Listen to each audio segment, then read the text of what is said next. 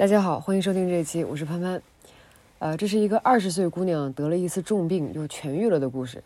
那么她非常幸运，她希望可以把自己生病期间获得的勇气和希望分享给其他有需要的人。啊，她叫子墨。我在朋友家认识了这样一位二十岁的大学生子墨。第一次见到他的时候呢，记得他脸上一直带着一个很大很阳光的微笑，然后声音非常的清澈，同时呢非常健谈。如果你跟他见面的话呢，你是绝对不会把他和一种很严重的血液病——再生障碍性贫血联系在一起的。在子墨的回答中，我既感受到了那种面对疾病的无奈和恐惧，也能感受到在恐惧不断积累的过程中，啊，他想给自己找更多帮助和希望的力量。如果每天跟自己最大的恐惧待在一起，你觉得你能坚持多长时间呢？我给你十秒钟，你思考一下吧。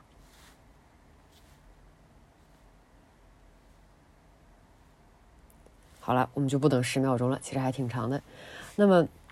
跟自己最大的恐惧待在一起，很有可能会收获更多的恐惧。如果你是个足够强大的灵魂，也许你可以让勇气和希望生长出来。但是你会需要一个可以帮你打破这种恶性循环的精神力量。那这个精神力量在哪儿呢？对于子墨来说，这个精神力量来自一只医生送给他的小黄鸭。子墨非常的幸运，他和不幸擦肩而过了。呃，接受骨髓移植几个月。之后呢，他获得了新生。获得新生之余，他希望可以用同样的方法带给更多人的陪伴、希望，甚至是活下去的勇气。于是，他和另外几位病友和医生伙伴成立了一个血液病青年互助小组，叫“小黄鸭”。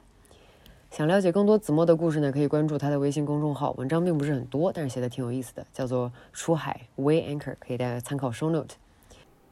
大家好，欢迎收听这期，我是潘潘。然后今天呢，我们请来了一个非常。特殊的。也是非常有趣的嘉宾，然后这个怎么说呢？比我比我小很多。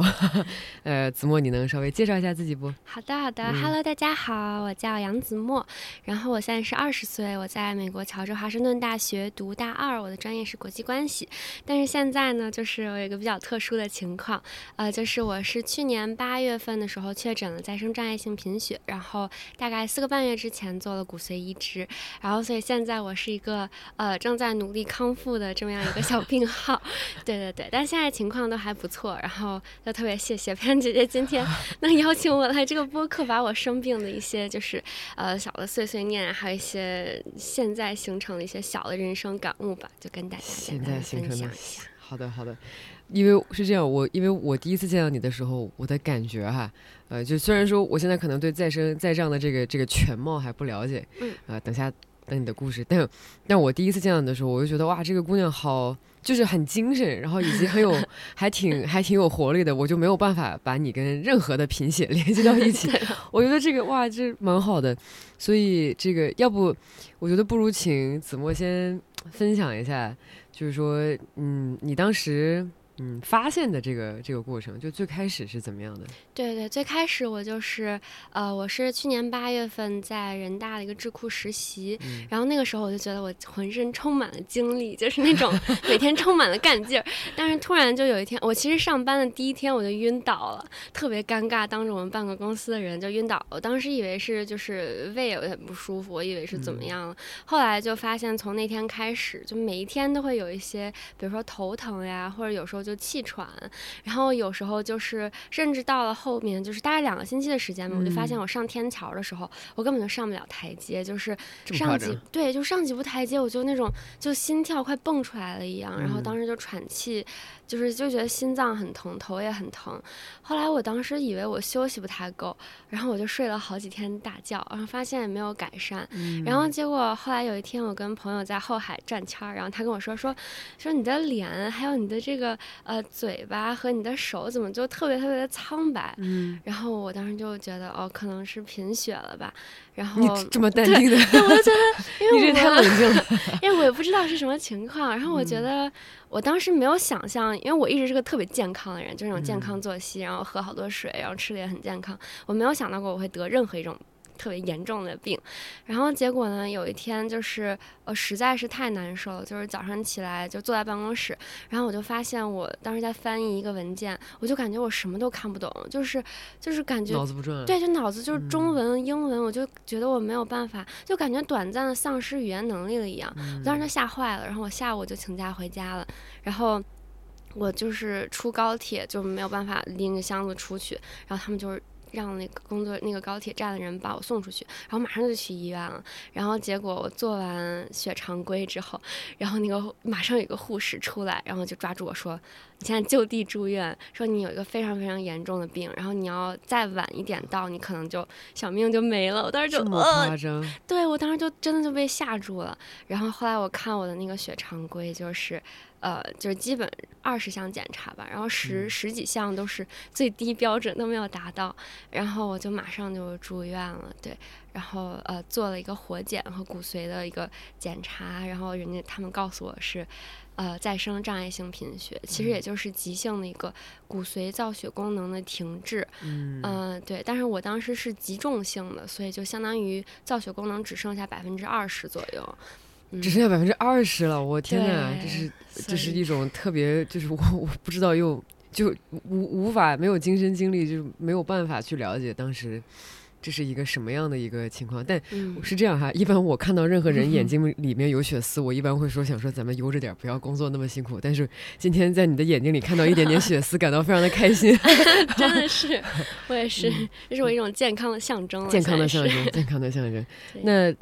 这个当时你到了医院之后的话，呃，爸妈或者是家人。当时有怎么样的去反映这个事情的？因为 up until this point 都是你一个人去搞定了这些事情，对吗？是的，当时我爸爸妈妈就是，我觉得可能我们全家都没有意识到事情的严重性。我们当时，因为我当时是八月大概十号发现的吧，但是我可能二十多号就要飞回美国上学了，所以当时我记得我还跟妈妈说，我说，哎，先不要退机票，我说万一这几天我好了呢？这种侥幸心理 是。然后我妈说，啊，那好，那咱们就先住院嘛，先治疗，然后就好治疗。结果。我呢，我第一个化验的骨髓的结果就等了七天，因为他要送到外地去检测。就因为是我当时在石家庄嘛，就是在我家，但是那个骨髓有的送到了北京，有的送到了天津。啊，对，天津有一个非常好的那个血液病医院，对，是的，是的。然后后来我才发现，哦，原来是这种需要那种超大的那种专业机器去检测的 东西。你好淡整个过程如此淡定。是，然后后来反正就是大概五天吧，他们告诉我，就是你这半年就。别上学了，呃，可能半年，可能更久。当时我才就真正就是那种，就是一开始真的吓懵了，就是不知道怎么反应。每天我记得就每天就是一起来我就开始哭，就就控制不住的哭，就觉得我就很害怕，然后也不知道自己生了什么病，就不太了解。然后我就又在医院血液科，那真的就是非常恐怖的一个环境。对，然后爸爸妈妈。但是他们马上就肯定停止他们的工作，然后就要陪我住院呀什么的，所以我觉得我们家当时反应还是。就愣了一段时间，那还挺快的，然后也很支持吧，就一直团结在一起。团结在一起。对。你当时是住到了石家庄的医院，还是住到了北京的医院？我是在石家庄医院住了三天，然后他们说我们治不了，你要转院，然后所以我马上转到了北京。嗯，然后所以我保守治疗的时候是在北京的一个陆道培医院，就也是一个非常顶尖血的血液病医院。后来准备做移植的时候是转到了丰台博仁医院，就是专门做移植的医院。嗯，对对。了解。这个就是我，我很难想象你在这么开心，就是笑笑的情况下给我讲述了这样一个崩溃的故事。那，就是你看哈，你刚刚提到了就是血液病医院，因为我妈刚好也是医生，所以我我从小到大也是在医院长大的。我没有办法可以把医院的那个气氛描述成一个好的气氛。就是你再怎么积极乐观，你进到了任何医院之后，你都会有一个很快的一个就心情就感觉瞬间就调整了。就是白色啊，这种药水的气味啊，然后这种，这种这种医院里永远是忙忙碌碌的，就是很难够很很难能够在这里面获取到很多这种积极的这种感觉。对，呃，你你从刚住进医院的最开始的那段时间，呃，能描述描述当时你的？感觉或转变是什么样的？可以，对我觉得那段时间是我这辈子应该就绝对不会忘的一个感觉，因为我从小到大一直是个特别乐观的人，就是我发生什么不开心的事儿吧，我可能一会儿就忘了，然后我就又特别 就没心没肺，就挺开心的。金牛，但我觉得我有个金鱼座金鱼一样的记忆。然后后来呢，就是我记得我刚住院，就血液科真的是个。非常就是挺恐怖的一个存在，因为在那儿基本没有什么好消息，嗯。而且所有的人就是我觉得跟其他科室不太一样，就是他每个人在医院可能住了很久很久，嗯。有的人可能住了好可能两三年一直在医院里住着，然后我就记得，因为当时我住也是疫情在嘛，然后所以我们当时所有人就被封闭到了。就是血液科的走廊里，就是如果你要下楼买菜呀或者什么的，就是特别的麻烦。嗯所以当时就是基本是因为我爸爸他还需要工作，所以我跟我妈妈在血液科，然后我就记得我同床的姐姐，然后她是白血病，大概她是好了两年，又复发了，然后又要移植，然后就又她是刚刚结婚生了孩子，所以当时我跟她一个病房，然后我就觉得就是。每天我就看着姐那个姐姐和她妈妈的表情啊，还有他们平时的一些反应，我当时就觉得我真的就开心不起来，就不管我的病是什么样的，就是在那样一个情境里，我就感觉哦，就就现在就在我身边的这个人，他经历这么多痛苦，我就觉得很挺害怕的。而且当时我觉得就是一种，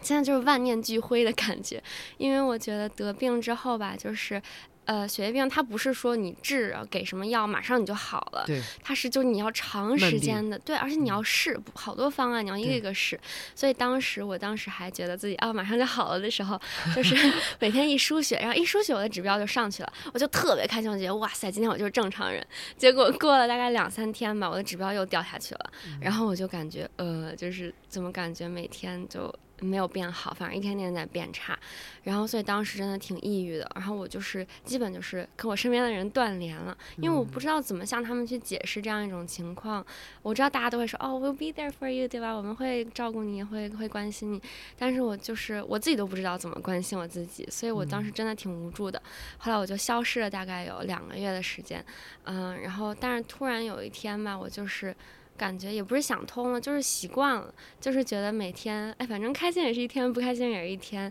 然后不开心反而对身体不好，然后呢，我就在医院，在一个极度无聊的一个情况下，找一些能让自己开心的事儿做。反正我记得我就是每天一醒来，我就先。就是先听会儿歌，然后就是先忘掉一会儿要接受的就扎的那些针，然后先去走廊里唯一的一个大窗户前面看一看外面的车来，就是那种人来人往，然后那些车辆，然后就感觉嗯，其实也还好啦。就是我现在住院，除了身体不好，好像也没有什么别的生活压力，我也不用去想学习，也不用去想各种各样的事情，然后就好像就习惯了。后来就觉得，就希望一切会变好，但是没有抱有太多的。那种嗯期待吧，对，然后，但是我觉得我挺好的一点就是我特别喜欢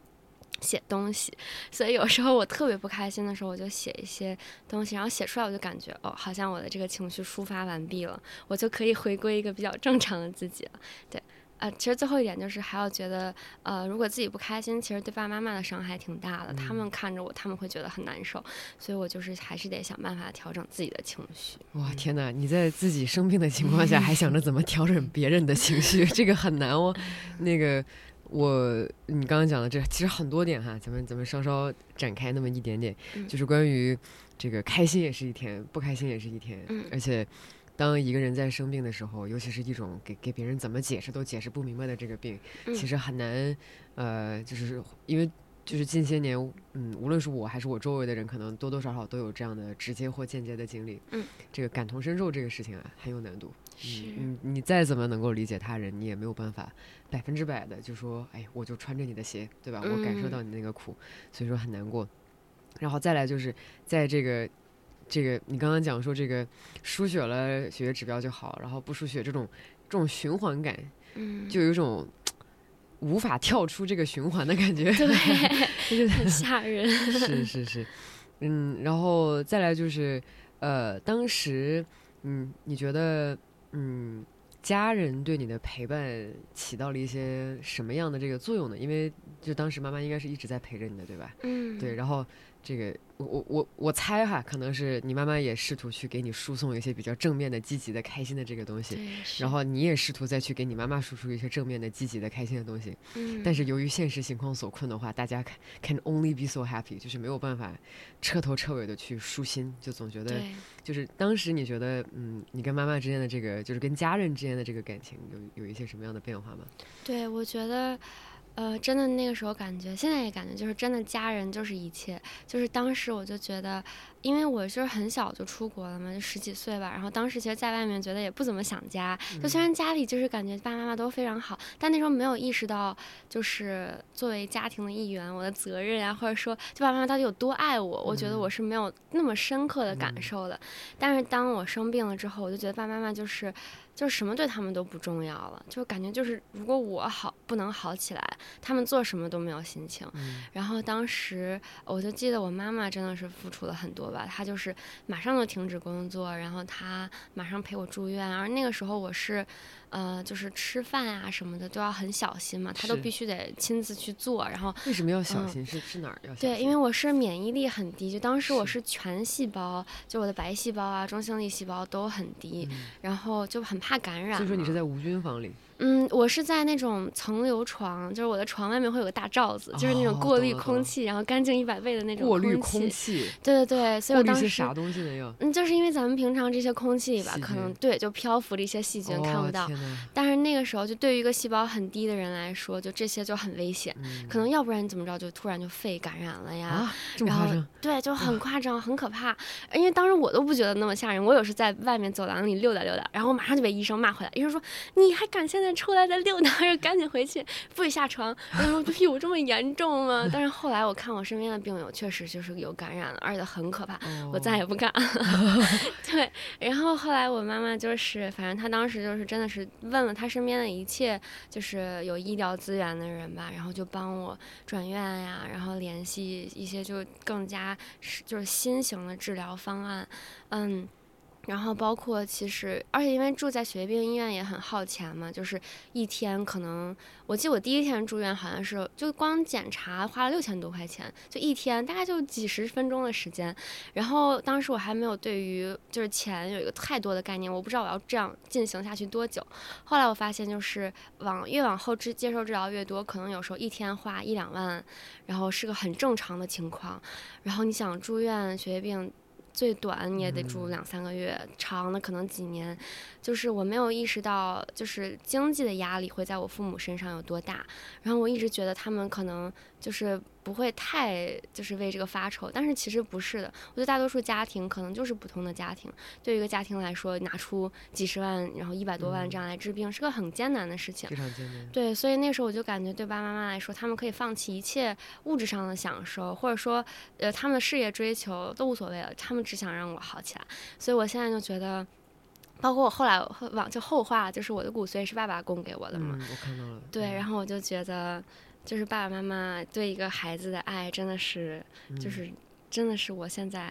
无法无法去想象，我真的是非常非常感恩那件事儿。没有，对对，没有没有办法衡量，就是就是爸妈的爸妈这种爱哈，这种无条件的爱。那个，那你看你你前前后后一共住院住了多久嘞？我大概是住了半年，半年，嗯，五个多月吧。我其实出院算快的了，就我是真的比较听话，对我特别听话，让我干嘛我就干嘛，因为我太怕扎针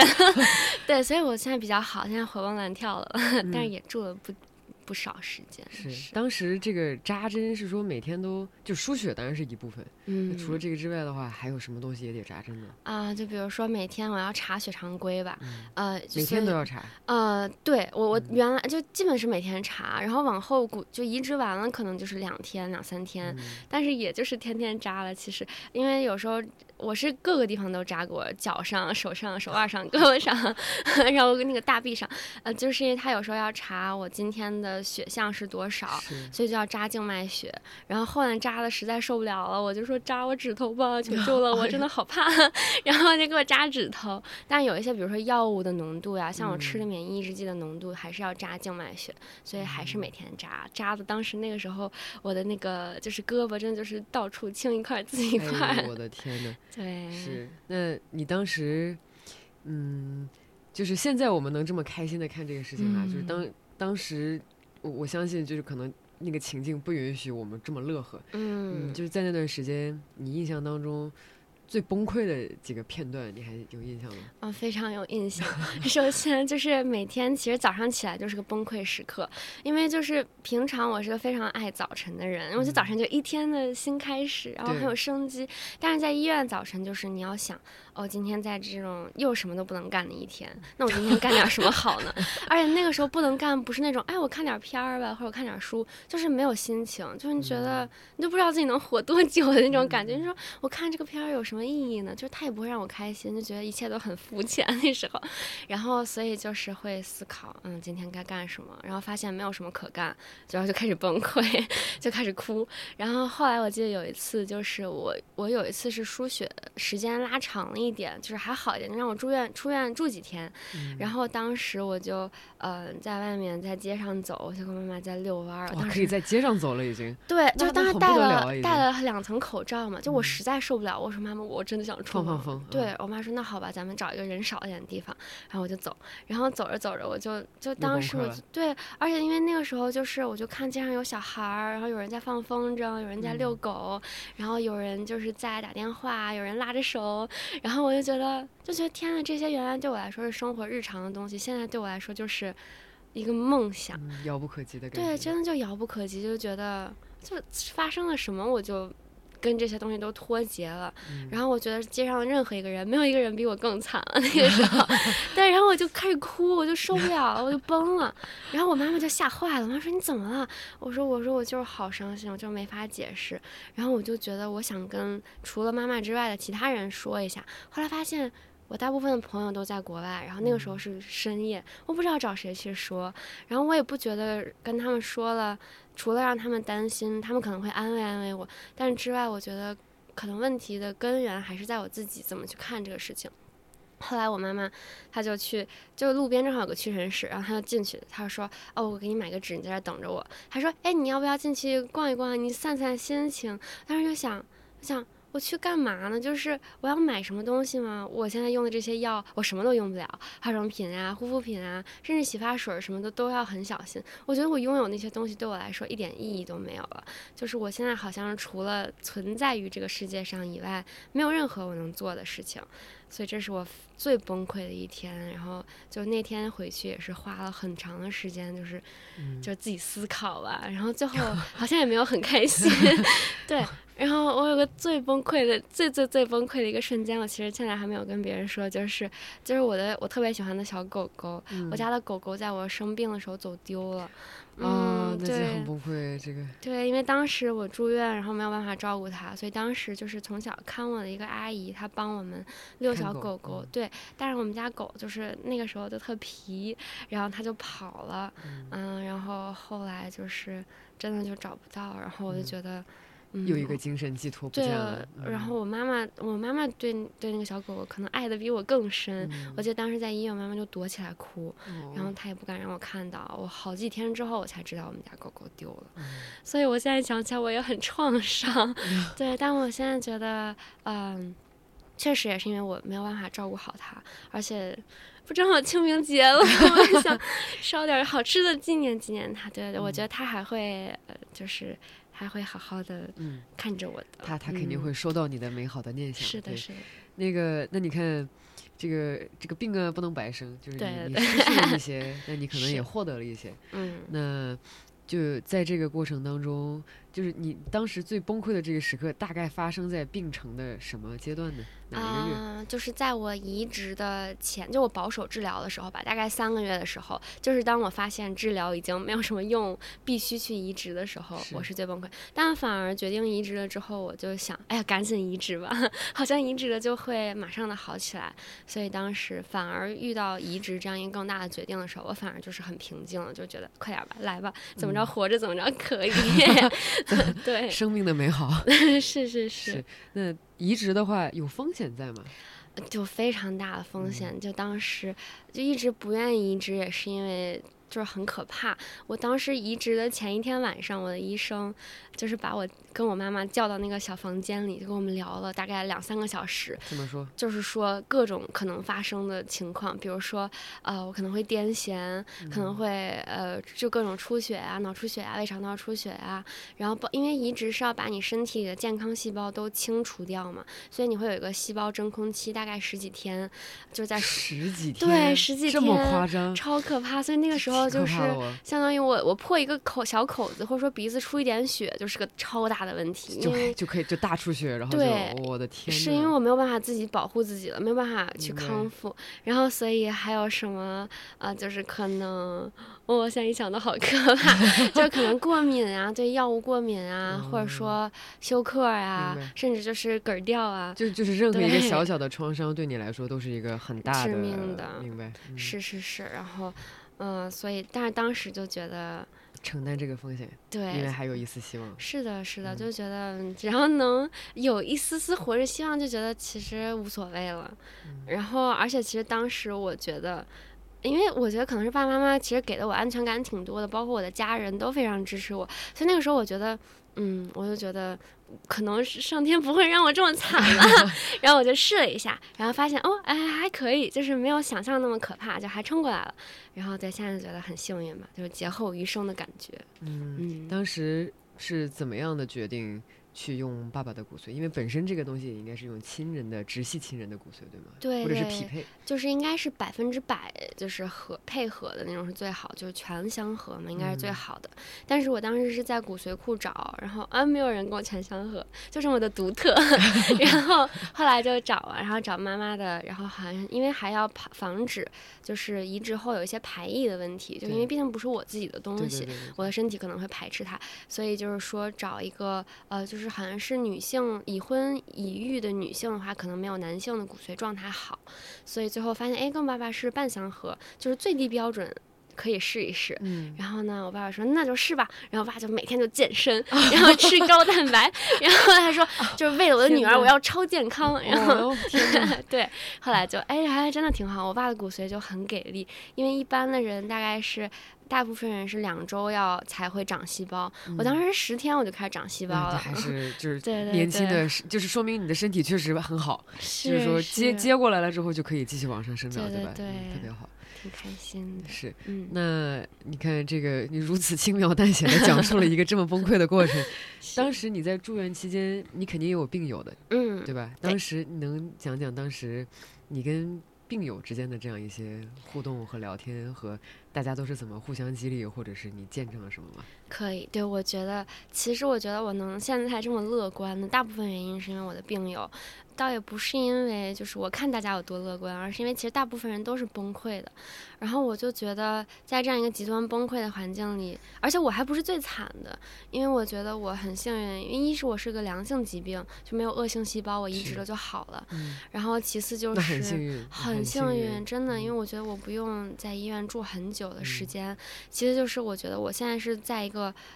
二十岁吧，我还我是可以接受这样的一个事情发生在我身上，我不会太极端啊，或者说就是不知道该怎么办了。所以我觉得我真的是包括家人的支持，我是个很幸运的人了。嗯，然后所以我看我身边的病友，小的甚至一岁，他做过开颅的手术，那么小，非常小，五个月移植的都有。然后我就想，这样的小朋友。相当于生出来就有这个病了。对对，他我接受的治疗只是他可能是他的十分之一。这个小朋友才一岁都不到，然后他每天。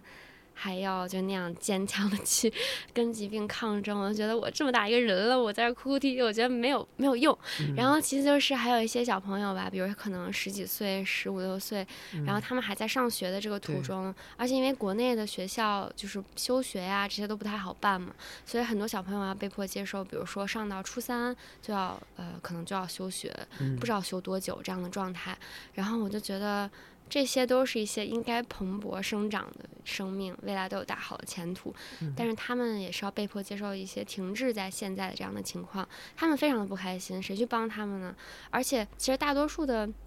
病友吧，我觉得可能家庭条件不是很好的居多，很多就是比如说来自一些小镇子里啊，小就是一些乡村里的、嗯呃一些病友吧，他们去治病，所以其实，在那个情况下，他们的痛苦是没有人去理解的。首先筹钱对于大家来说就是个对，这是个最嗯大的问题，明天能不能住院就是个最大的问题。然后所以就是这些小朋友，包括他们家长的，就是心态真的是，嗯，就是非常的不好。嗯但是你不能指责他们，因为他没有办法。就我就觉得，对于我来说，一个还尚有选择的人，我觉得我是有一些责任去为他们做点什么的。然后包括到后面，呃，就是我遇到了。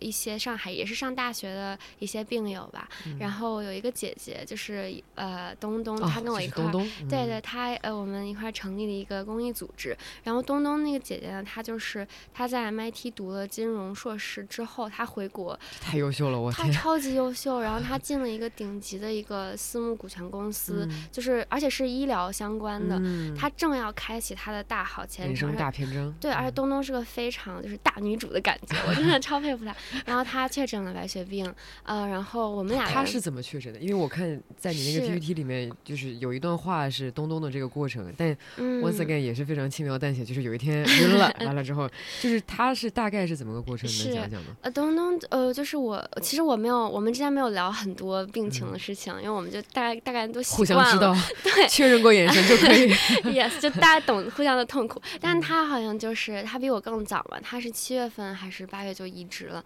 他那时候也是工作了几个月吧，大半年，然后他就是感觉很累，嗯。很晕，然后后面就是发烧啊什么的，就是身体不太舒服，也是就去查了血液，发烧是血液病的一个征兆，嗯，也不是吧，就是呃发烧就是感染嘛，明白？因为也比如像白啊血病，细菌感染之后会出现对发烧的情对况，他抵抗力太弱了，然后他就会感染，嗯。呃，然后他就是去看了医生，而且我们两个医生是同一个人，啊，对，所以就我们俩是这么认识的，就是当我移植完，然后一个奇遇是这样认识的，是的，共同的医生，对，而且我们的我们每个人有三个主治医生，就是每天管我们最多的医生，他很年轻，他也是二十多岁，嗯，然后，对同龄人，然后他就很很活泼一个医生，他就跟我们说，哎，别这么不开心，哎，有一个姐姐，你可能会想跟她聊聊，就是她也是国外留学，然后也是生病一直完，然后但是东东吧，其实他，嗯，就是我觉得他比我付出了更多的勇气，因为东东移植完他抑郁了一段时间，他真的就吃药啊什么的，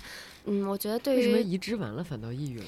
嗯，因为。就是对于我觉得对于白血病患者来说吧，移植只是第一步，嗯，他们移植完可能要面临排异呀，包括复发呀，这些都是有可能的，就是不是有可能，就是就每天要，对你要你要担心这个问题，就放不下心来嗯。然后所以而且东东，因为他我觉得他是一个。就是对我来说，以后是个很成功的典范了吧？就是名校毕业，然后呃工作也很快乐，哎太努力了，你们都 对，没有。然后 他，我觉得他也是个很，就是他知道自己想做什么，然后是个很幸福的人。呃然后对于他来说，可能他承担的东西比我更多，而且对他来说，他他到了一个赚钱养家的这么样一个年龄，所以他可能压力也比我大吧。然后东东就是吃药吃了一段时间，然后我们的医生就说：“哎，那你俩聊一聊呗，你俩要不要就是我们一起搞点事情？”我说：“那好呀，反正也没事儿干。”对，然后我们就这时候就成立了一个呃互相帮助的一个公益小组。嗯。然后想帮助一下更多的不知道该怎么办的年轻病友。嗯，是说到这个公益小组，呃，一它的全名叫做小黄鸭，啊，叫做送你一只小黄鸭。送你一只小，为什么是小黄鸭呢？呃，对，这个其实是这个其实也是东东的故事，就是啊，东东移植完之后呢，我们的那个主治医生他很喜欢小黄鸭，然后他的办公桌上就有一只小黄鸭。当时东东很抑郁的时候，然后呃，我们的那个医生就说。嗯没有办法，不知道怎么去安慰你。然后，而且我们不能玩毛绒玩具，因为毛绒玩具 细也菌对也有细菌，就很崩溃。然后，呃，就是说没有什么让你陪伴的，就是把这个小鸭子给你吧，就是橡胶、塑胶小鸭子，嗯然后你放到你的床头，你不开心的时候你就看一看它。其实其实就是一种安慰它的一种象征吧。但是对于东东来说，那个是很大的一个鼓励，因为在一切周边东西都是白的。都嗯是那种很可怕的医疗状态下，哎，你看到一只小黄鸭，然后就感觉，哦眼，前一亮，对，感觉有人在理解我，然后呃，可能就哪怕就像一只小鸭子一样，就是每天要乐观一点。反正小黄鸭对东东的嗯鼓励很大。然后当我移植完了之后呢，我这个医生呢他也给了我一只小 鸭子，对，然后我当时就觉得哎就觉得好开心，就是拥有了一个可以就是说话的一个小物件。嗯，然后后来我们就觉得小黄鸭它其实就是一个代名词吧，嗯，然后就是觉得它其实就是陪伴的一个象征，嗯，所以后来我们到成立了这个组织之后，每一个病友或者战友，他们移植完，我们都会给他们一只小黄鸭放他们的床床头，就是意思就是告诉他们，很多人在跟你经历着一样的路程，没有什么需要害怕的，因为如果你害怕，我们都经历过彼此的痛苦，所以我们可能比。身边的更多人会能相对来说的感同身受一点，对，所以我们当时就成立了一个互助社群，就是一个微信群，然后我们就是做一些。日常生活中的一些呃小确幸吧，就比如说呃今天吃了一些哪些很难吃但是很有养很有营养的饭，或者说病房窗外的一片天是什么样子的，然后或者说今天读了什么书，然后我们会给那些呃就是几岁的小病友们读一些儿童故事，因为他们每天。他们的家长很头疼哎，家长就觉得呃就是要陪他们玩儿，让他们保持开心。然后那我说那我们就我们就给他们录点小故事吧。然后于是我们这个群一开始有七个人，然后就慢慢现在壮大到了五六十个人，还有更多的人没有加入群，但是他们都在以各种各样的方式表示对我们的支持。嗯，所以这个小群刚刚也成立，大概就是。三四个月的时间，然后未来我们觉得这是一辈子都要做的，因为这个经历毕竟是要伴随一辈子。嗯，对对，就是这样的一个大概过程。所以说你们也已经送出了几十只小黄鸭。对，而且我们一开始是想着只在北京本地，后来发现就是在上网冲浪的时候，发现就是全国有好多，甚至还有很多在国外的移植的患者，呃，就是。大概十八岁到三十五岁这样一个青年人的群体吧，嗯，大家的相同的压力都是一样的，然后我们就开始了不断的扩张我们这个小黄鸭的群体，所以我们现在也会往外地邮寄小黄鸭，也会给他们寄一些鼓励的话呀，然后包括我们其实下周还想做一些已经康复了的患者的呃一些对分享，就他们现在回归生活是怎么样子的，他们现在就是呃怎么样跟日常生活去接轨，在事业中怎么样啊，跟家人相处怎么样。啊，所以我们下周也要请到一个，就是呃，一个原来的一个主持人，一个小姐姐，对，然后她要给我们做一个知识分享，就鼓励更多的病友们不要对生活 丧失希望，就是未来还很长这样的感觉。嗯嗯，这个这个俗话说得好，这个不是什么俗话哈，应该就是一些，就是我相信生过慢病的人可能都会有这样的感悟。嗯，就当你的身体可能没有办法在百分之百的时候，那这个时候你的精神就开始。慢慢变得壮大，因为就是身体不够壮，精神自然就会变得更加强壮，是就是会吸取更多。因为你，你但凡经历了 torture，但凡经历了一些不好的事情之后的话呢，你就会建立一个比较强大的一个一个精神系统。那你觉得在这个送小黄鸭的这个过程当中，呃，你是把这个好的这样的一些嗯精神和念想分发给了大家，呃，大家有没有什么反馈？有没有有没有得到一些 feedback？对，有很多 feedback 也是我们很惊喜的一点嘛，就是因为一开始觉得大家的生活其实都挺丧丧的，就是也其实也分享欲也没有那么多，因为就是每天面临着一个不知道明天怎么样的状况，所以真的就是挺不开心的。哎，但是发现成立小黄鸭之后呢？就是大家起码找到了一些可以说话的人，比如说我们呃，比如说分享病房外的一片天吧，就发现哦，哪怕现在是呃，当时还是寒冬，然后哪哪儿都是光秃秃的，但发现哎，南方的病友窗外可能有一些小树苗呀，或者有一些病友自己，比如说种了一棵葱，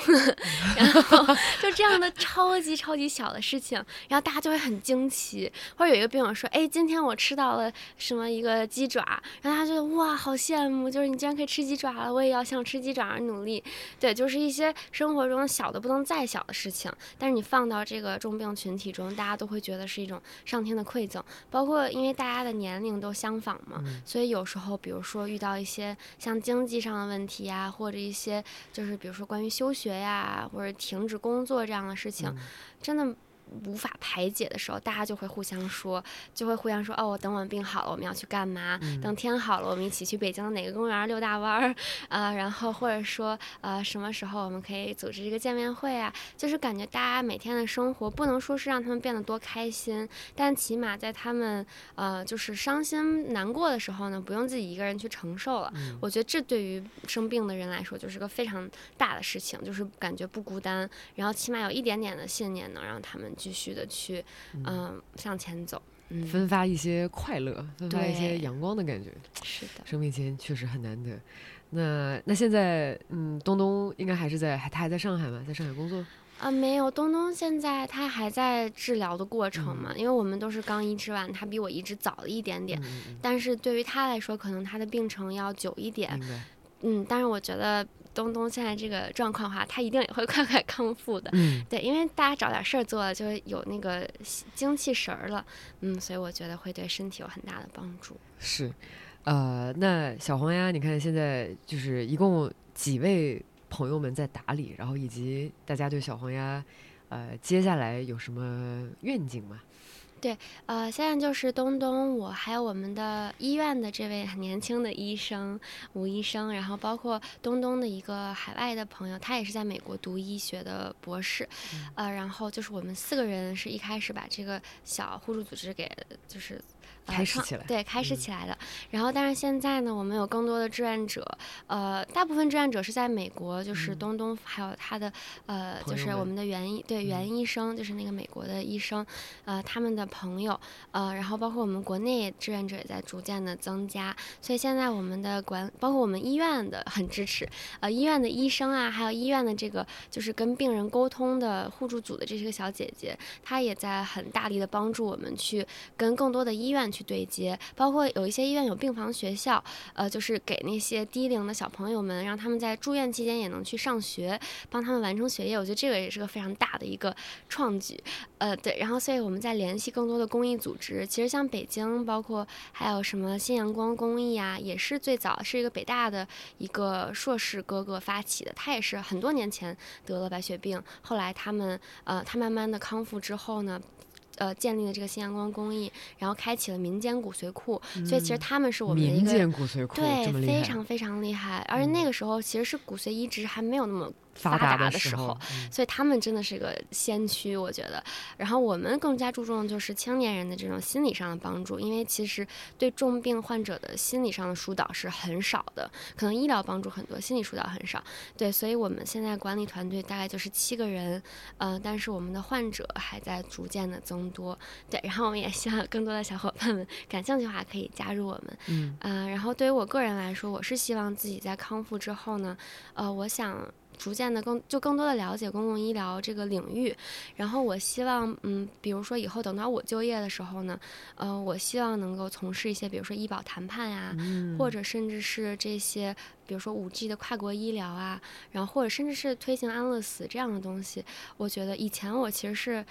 嗯，就是挺不敢涉及的，因为我觉得跟我的专业其实也不是很搭边。我是学国际关系的嘛，但是现在真的感觉自己属于了一个群体之后，发现这个群体有多不容易，我就觉得没有什么是可以阻挡我的，没有什么是可以阻挡你的。而且国际关系跟这个是非常相关的呀。是的，是的这个说到这个跨国的这种呃医疗咨询，对，其实有的时候你缺少的是信息图谱，你不知道这个东西会怎么样发展。是就是 public health 这个公共公共卫生当中最重要的一个部分就是 be informed。就了解更多的信息，然后这样的话，你才可以做更好的决定，对吧？是的，是的。所以非常支持你，加油。那那接下来的话。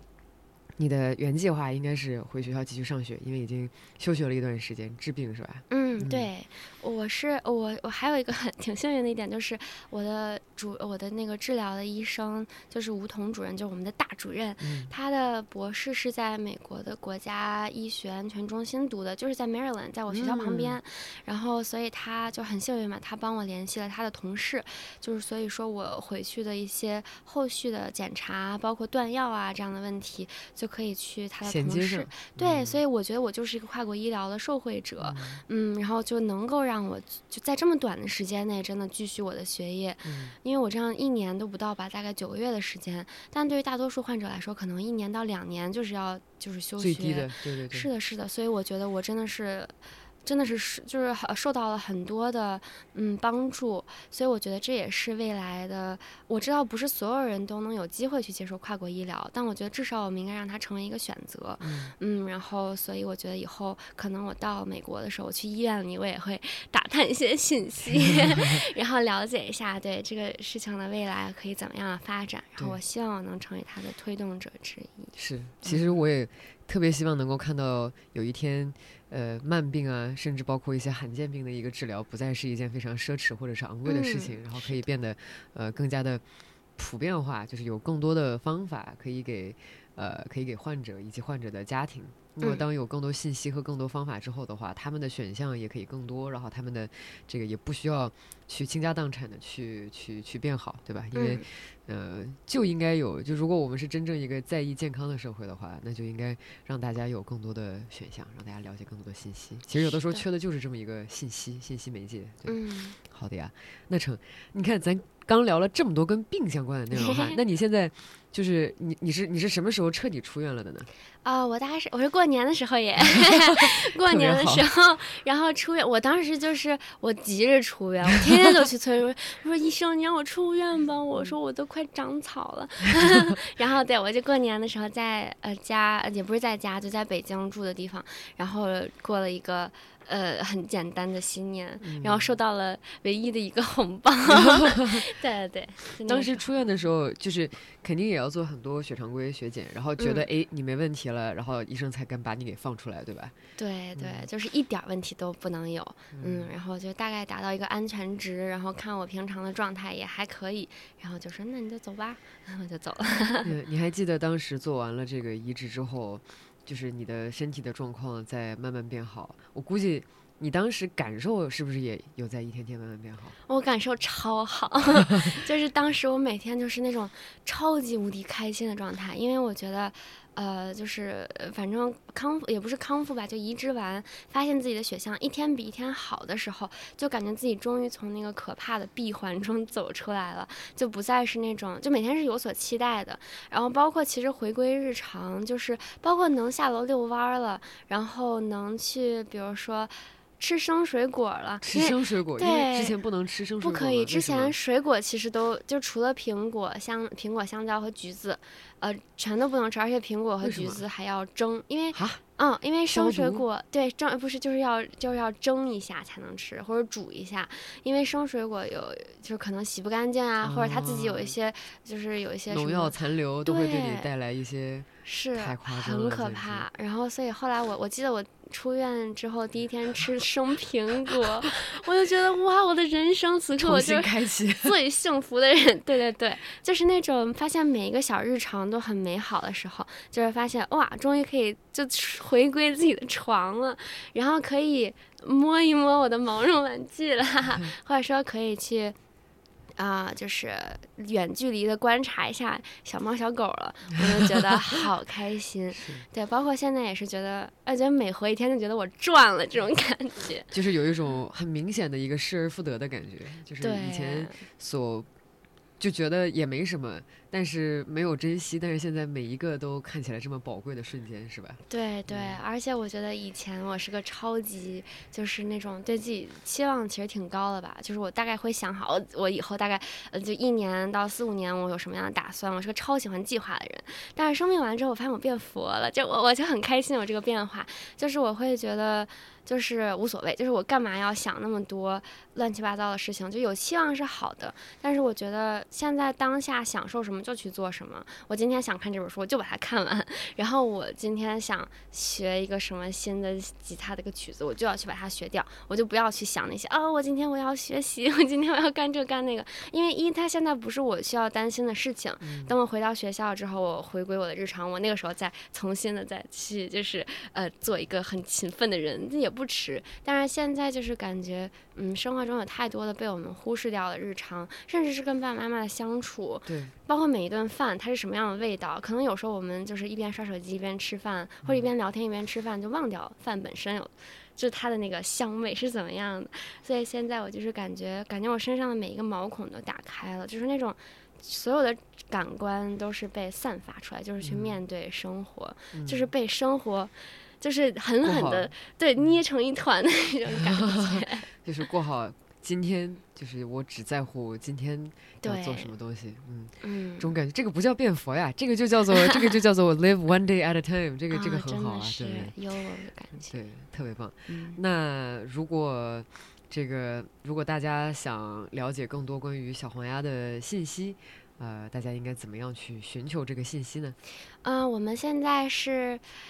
这是个好问题，因为其实我们打算搭建一个网站，呃，然后但是还没有搭建起 来，啊，但是我我希望，呃，我可不可以就是留下一个我的联系方式或者什么的？对，我就非常感谢，如果有比如说心理学或者是医学背景的同学们或者是成人们，然后大家愿意帮助一些患者做一些心理疏导，或者甚至就是帮小朋友们录几个让他们开心的故事，啊，或者是大家对于比如说治病呀，或者说变开心啊，有一些自己的看法的话，我们都是很欢迎的。因为我们这个组织以后要无穷无尽的做下去，然后对，希望可以发展到一个呃比较大规模的，然后能帮到更多的人的。所以对，如果有大家很就是很很很很善良的 愿意帮助我们的话呢，就希望大家联系到我。是，其实我觉得就包括我自己在内，对这个都。还挺有兴趣的，因为对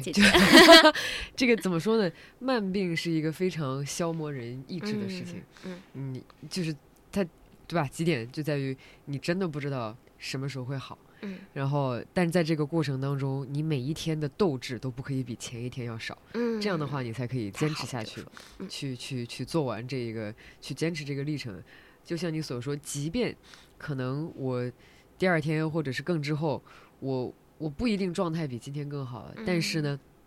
我每一天仍然要保持一个开心的状态。就就像你所说，你你你的 physical，你的身体已经都这样了，那你的精神，你也可以开心，你也可以不开心。对，开心过也是一天，不开心过也是一天。那不如去选择开心的一天。但是话虽然是这么说，但是具体操作起来这个事情是非常痛苦的，因为你想，你都已经。身体这么不舒服了，你还要精神上这么开开心心的过一天，哪儿哪儿有那么多？很费能量。对，很费能量，你得自自己去疏导，或者是寻求一些开心的这个源泉。所以我特别希望能够有一天，有一个这样的，就是当然小黄鸭肯定会起一些作用，还会有另外的一些方法，呃，渠道或者是呃方式，可以让呃广大慢病的病友能够呃能够得到一些希望，而且。你你可能在养病的这个过程当中，对你周围的朋友和家人，对他们来说也是消耗，因为人家人家是个正常人，人家要每天分发给你一些他们的好的经历和感受给你，然后但是可能得到的 feedback 得到的回馈却不一定是好的。对，呃，这个尤其是，哎，就是怎么说呢？这个这个事儿真的没有头，这个这个对对对周围的人真的挺考验的，所以。所以最好是能有一个方式，能够有一个一个，呃，一个陪伴，然后能让能让这个陪伴一直在你旁边。如果如果让你呃最后跟咱的听众朋友们去分享分享，呃，就是这个过程当中的呃你的一个收获，咱就说咱就给咱就给广大病友朋友们、慢病的朋友们吧。嗯，你有任何一句话是想对他们讲的吗？嗯，我觉得如果只说一句话的话，就是感恩已经有的生命，然后最大的就是感恩家人，嗯，然后永远相信，不管明天是更好还是更差，首先自己心里要相信一定会变好的，因为有时候可能就是你真的。心非常的虔诚，或者说你对自己有足够的精神力量的时候，可能事情就开始慢慢的有转机。哪怕没有转机，没有办法，也就是也不是没有办法，就是也没有关系。因为呢，我们都经历过这个路程，然后我们都会一直陪着你。对，所以永远不要觉得孤单。嗯，好的，都是个过程，一定都是个过程。好的，那么感谢今天子墨送给了我们一只小黄鸭，然后也希望所有。嗯，怎么说呢？备受困扰，或者是呃，无论是健康的大家，或者是正在受慢病困扰的朋友们，能够得到一些呃精神的希望。然后小黄鸭，我们期待后续，好吧？然后希望可以越走越好。好，谢谢姐姐，好，谢谢大家。先这样，谢谢。本来到五十分钟左右的时候呢，我们原以为已经录完了，结果关掉了麦克风。后来我们还在继续谈论这个话题，于是乎我们就又打开了麦克风。对，你说什么叫嵌合人？你从嵌合人开始讲。对，就是刚才我跟姐姐在聊，就是我觉得移植完之后有一个特别搞笑的事情，就是我们医疗上现在管做完骨髓移植的人叫，或者说做完其他移植人都叫嵌合人。然后嵌合人是什么意思呢？就是说。你已经不是完全的你自己了，因为 因为你身体的一部分就被 对被替换了嘛，被换成别人的了。所以其实特别搞笑，就是现在我骨髓如果要抽我的血的话，验我的 DNA，我是个男孩儿，真的。对对对，因为我用的爸爸的骨髓血嘛，但是我的体细胞的 DNA 还是我自己的 DNA，所以我现在就是两个人活在我的身体里。就是你的你的肉身加上爸爸的血。对对对，就是其实挺神奇的。按理说，其实嵌合人吧，它其实就是个医学状态，也并不代表多么大的改变。就是对于可能你自己的精神上面来说，但是对于我来说，我觉得我变了。就是我 以前是个很有 有一点，我是以前是个比较懒惰的，也不是懒惰吧，就是我觉得如果我能在沙发上躺着快快乐乐的，我就不会下地。但是我爸呢，他就特喜欢运动，我每天六点他一起床他就下楼，哦，他就去锻炼，走超长，然后呢。我后来我把我爸爸的骨髓移进来了之后，我现在如果一天不出门，我就感觉我浑身的精力就无处释放，就一种无名怒火那种感觉。对，然后我就会现在就超级喜欢走路，然后喜欢去慢跑什么的。呃，所以我觉得虽然医生说我不会有什么变化，但我其实还是有变化的。然后感觉就是性格上可能跟我爸更像一点嘛，就是也更活泼。也没有，就是更平静了一点。我以前更活泼，平静但充满能量啊！对对对，就是感觉有更加有底气了。我这个人，因为毕竟我就感觉我不是一个人，就起码我身体有爸的骨，就那种 那种感觉。是，那挺好的。那这个你看，刚刚还讲了这个，接下来下周要去录这个去录音的培训，对对，然后继续这个这个呃。每天也会动一动，那你现在的日常大概是什么样子？我现在日常就是那种超级健康养老模式，就是 我是大概六七点吧起床之后，我喝一大杯水，然后我就下楼遛弯儿，就我们家对面就是公园嘛，然后我就去溜溜溜溜溜，然后溜完回来之后九点吃一顿药，十点吃一顿药，呃，然后就是一定每一顿饭都要自己做。因为不能吃外面的食物，嗯，所以我就是在苦练我的厨艺，包括怎么样用最简单的食材做出不让我自己呕吐的东西。对，然后下午就是我在培养更多的兴趣爱好嘛，就是以前就是学法语，但是就是那种很不好好学，就是三天打鱼对，三天打鱼两天晒网。现在我就超级很认真的，因为我现在觉得就是多学一个语言，我就多一次跟别人沟通的机会，然后我就呃很认真的在学法语，然后现在。开始学尤克里里，以前也是，其实琴买了得有三四年了，然后没有动过。对，现在生病了，觉得就是反正没事儿干啊，然后就是多培养一些兴趣爱好，然后呢，就是读很多书，现在就是读各种各样的书，嗯，包括自己，我以前也是个挺喜欢写东西的人，但我一直没有多认真，但是现在我就是自己也会有公众号啊，然后就是想着定期去写一些我的。呃，小想法吧，也不能说是分享给谁看，我只是想说，就记录一下我自己成长的这个过程，就是日后可能我回想起来这段日子，发现哦，其实我的这个思想是这样的一个走向的，就是觉得对自己挺有成就感的这件事情。生命力是可以分享的，而且生命力，你你如果带着一个就是很有生命力的、很想分享的一个内心去写或者是去表达的话，那么。你的这个内容当中就会保存着你的这个生命力，而且看到它的人也会得到你的这个生命力。我前段时间曾经特别神经病的跟一个我的同学，就我们大半夜的，就是谁也睡不着，然后就开始打电话聊生命力的这个问题。然后我们就想说，什么样的什么样叫生命力，然后以及我我们怎么看它体现，然后这东西能分享吗？我给你描述一个特别具体的情况，就是我能够感受到，并且会一直鼓励我的这样的一个生命力的溢出的这种场景，就残奥会。那个残疾人冬奥会，哦，我我就是我没法看那个东西。我每次一看，我就觉得，他他他也可以选择不做，但是他选择了做，嗯，而且他选择了坚持到了现在，就这一定是非常痛苦的一个过程。但是他把最高光的那个时刻留给了我们所有人看，就这个是。特别打动我，就我每当觉得就什么事情我我不行了的时候，我就想说不行，他如果可以的话，我没有理由不做这个事情，而且我一定可以坚持。就这个事情也许不一定做得非常好，但是我不能因为一些我认为一些各种各样的原因就就放弃了，因为这个不公平。对，就是对，其实对这个我也特别有感触，因为我觉得。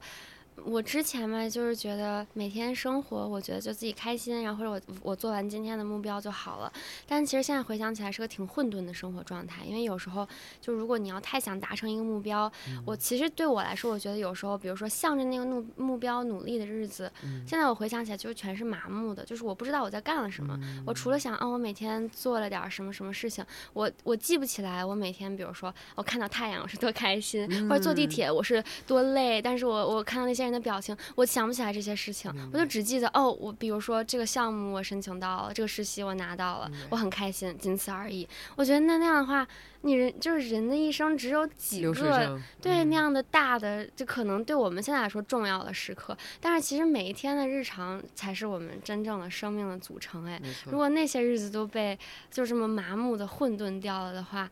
就是那，我觉得人生就很可悲啊！就是大家就是感觉就浪费了这样的一次生命机会，而且我觉得，尤其是还有就是在住院的时候吧，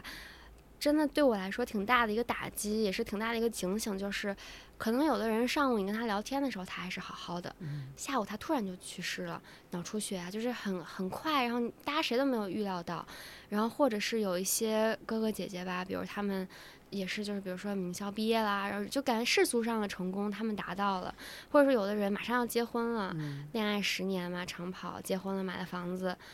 然后哎，结婚前生病了，就是感觉人生没有一个完美的状态，就你不能说我奋斗到什么时候，我就是就获得了一切完美。对，并没有，反而是你永远不知道下一个打击是什么时候来的。那么，那你还不如在打击来临之前，其实赶紧抓住每一天。对，对，那就是真的是最，就是最让人庆幸的事情了。我觉得。所以听听你这个口吻，就特别像。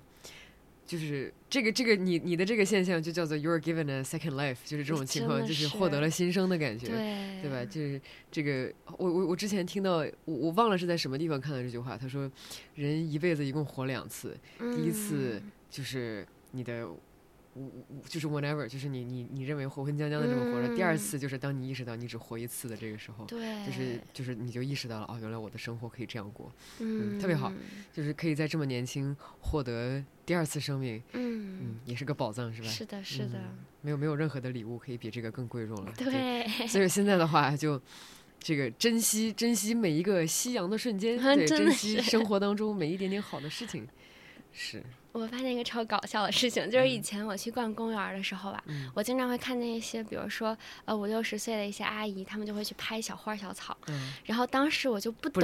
我为什么大家这么执着的去拍一个小花花？明明满道路都是花。然后我就觉得，而且我我记得有时候我就看，比如有时候我的家人跟我分享手机里花花草草，我就看那个相册里全是花花草草，我就觉得